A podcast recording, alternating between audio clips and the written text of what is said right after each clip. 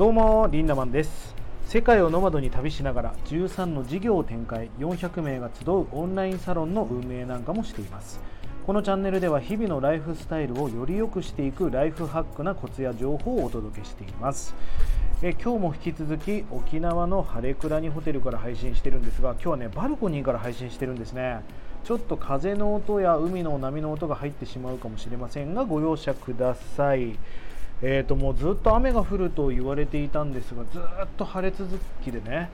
うわ俺やっぱ晴れ男なんだなって思っていたんですがやっぱ今日からちょっと天気が崩れ始めました。あのー、まあ、改めてねこの沖縄で10日間約あのゆっくりとした時間を過ごしているわけですがこうやってゆっくりと過ごしている時間も同じ1時間だし書類ややることに追われている1時間も1時間じゃないですか。で別に仕事に追われてるのも充実感があって楽しいわけですよ。でも同じ時間なわけですよね。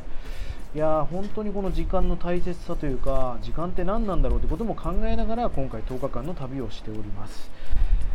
いやそしてねやっぱり旅は人生を変えてくれるなって思うんですよね。旅はお金がなくなるし時間もなくなるじゃん。例えばコロナになる前って渋谷エリアのホテルってどんなに汚いホテルでもね1泊2万5000円ぐらいしてたんですよ。インバウンドが多かったんで。ということは30日間渋谷に泊まるだけで75万円かかったんですね。でそれに食費だ移動費だクリーニングだとかかかると100万円ペロってなくなるじゃないですか。これがパリとかになるともっと物価が高いんでね。旅ってやっぱ時間とお金がかかる贅沢なものなわけですよ。だから僕はこの旅をし続けるためにやっぱりこれからお金も稼いでいきたいしやっぱりお金だけじゃなく時間も大事じゃないですか、まあ、そういう時間とお金のバランスを考えながらやっぱりライフハックをしていきたいなと思っております、えー、今日のテーマはですね不幸に敏感 噛んじゃった。不幸に敏感な人は幸せになれないというお話をしていきます。あのー、最近さ宇宙に行けるようになったじゃないですか。えバージンの社長がね宇宙に行きましたよね。あの僕バージンの社長のスピーチを生で聞いたことあるんだけどもうあの人行っちゃってるよね。本当にバカとリコは紙一重じゃないけども本当に素晴らしいスピーチでしたよ。でそんなような感じで宇宙に行けるようになった。まさになんかこうお金で買えるものが増えてきたなと思うんですよね。だからこれから僕たちは自分の夢リストに宇宙に行くとか地球は青かったっていう体験をするってことが書けるようになるわけじゃないですか。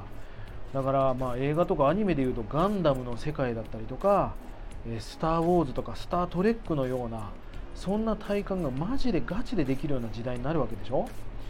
え僕もね先日あのインスタグラムのストーリーを見ていただいた方は分かると思うんですがあのジェットボードって言ってねまあえーと、スケボーの下にこうジェット噴射がついていて水水ね海の上でブワーって噴射してアイアンマンのように上に上がっていける、えー、ジェットボードっていうのがあるんですがそれに乗りましたあのまあまあ俺もう絶対乗れないと思ってたんだけど結構乗れてねあ俺結構いけるなと思ったんだけど、まあ、要はアイアンマンのような体験だってできるようになったわけですよね。え、そんな昨今でですね先日こんなニュースが上がっていました。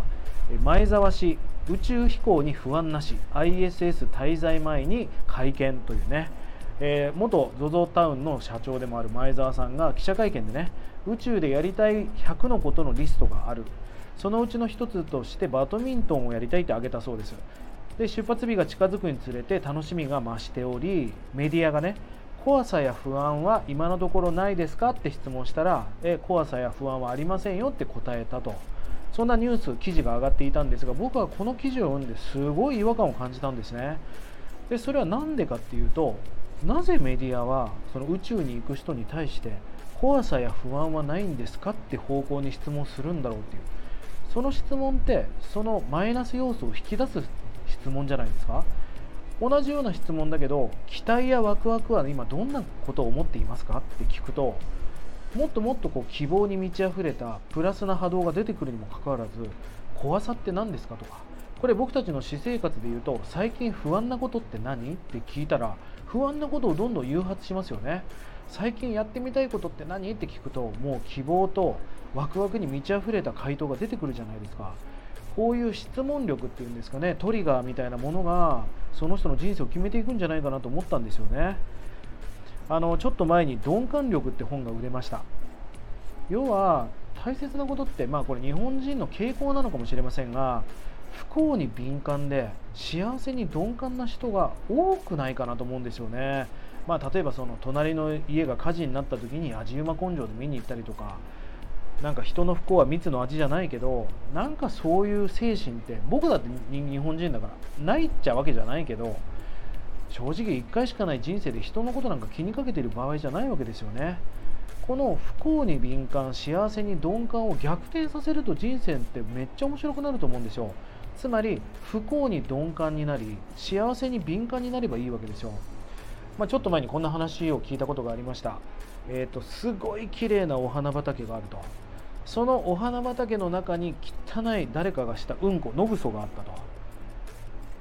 よくその綺麗なお花畑でそのうんこを探せたねっていう人もいるわけですよ。で逆にねうんこまみれの小枝みたいなところですごい綺麗なタンポポが咲いていたってその一輪の綺麗な花に目が行く人もいるわけじゃないですか。これってどっちが幸せを感じるかって一目瞭然ですよね。これ対人関係も同じだと思うんですよね。人のダメなところではなくて人のいいところを探す力ってすごく大事だと思うの。それはダメなとこ探す方が簡単かもしれない。で10個中8個嫌なことだったかもしれない。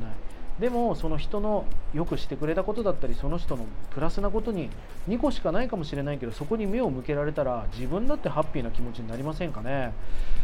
ぜひねこの幸せに敏感になるそして不幸に鈍感になるっていうのがある意味幸福力幸せになっていく力のすごい要になっていると思います。幸せって幸せを感じる心のことだと思います。ぜひそんな気持ちを意識しながら最高な人生をこれから僕たちは形成していきたいなと思っております。ぜひ、えー、このライフハックな毎日、えー、フォローがまだの人はフォローしてください。そしてね気軽に下にコメントいただけると嬉しいです。あとこのスタイフはね、えー、レター機能っていうのがあって質問とか取り上げてほしい題材なんかをレターで送ることができますから全然気軽に送ってください。今日もライフハックな一日をリンダマンでした。またね